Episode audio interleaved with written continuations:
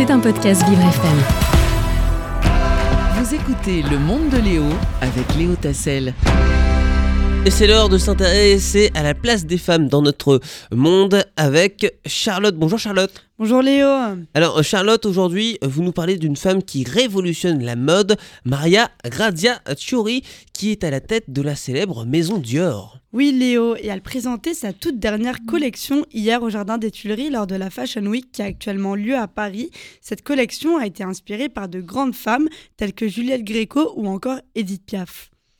Et comment a-t-elle, l'a-t-elle pensé Euh, Parce qu'apparemment, il y a tout un message derrière, Charlotte. Eh bien, figurez-vous, Léo, qu'il lui aura fallu six années pour créer ces vêtements qui sont inspirés de la période la plus emblématique et sans doute la plus connue de Dior, les années 1950, et avec elle, une certaine idée de la femme française. Et oui, car il faut le rappeler, l'après-guerre pour les femmes en Europe et en France notamment, euh, les ont endurcies et rendues plus indépendantes. Et pourquoi avoir choisi euh, Piaf ou encore Gréco pour porter ces défilés, ce défilé?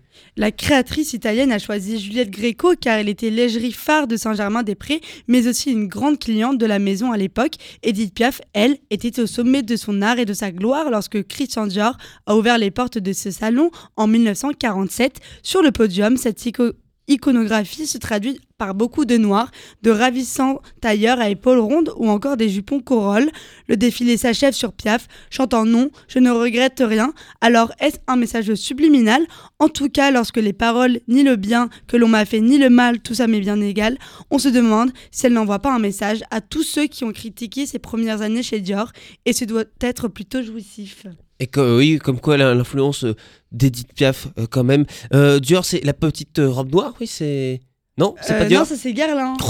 Mais non, mais moi, vous savez, moi, la mode, Non. moi, c'est, j'associe tout à la même marque. Oui, bien sûr, Dior. J'ai encore beaucoup de progrès à faire là-dessus. Euh, vous m'aiderez, Charlotte. Merci Ouais, beaucoup. Charlotte euh, Daquet. C'était un podcast Vivre FM. Si vous avez apprécié ce programme, n'hésitez pas à vous abonner.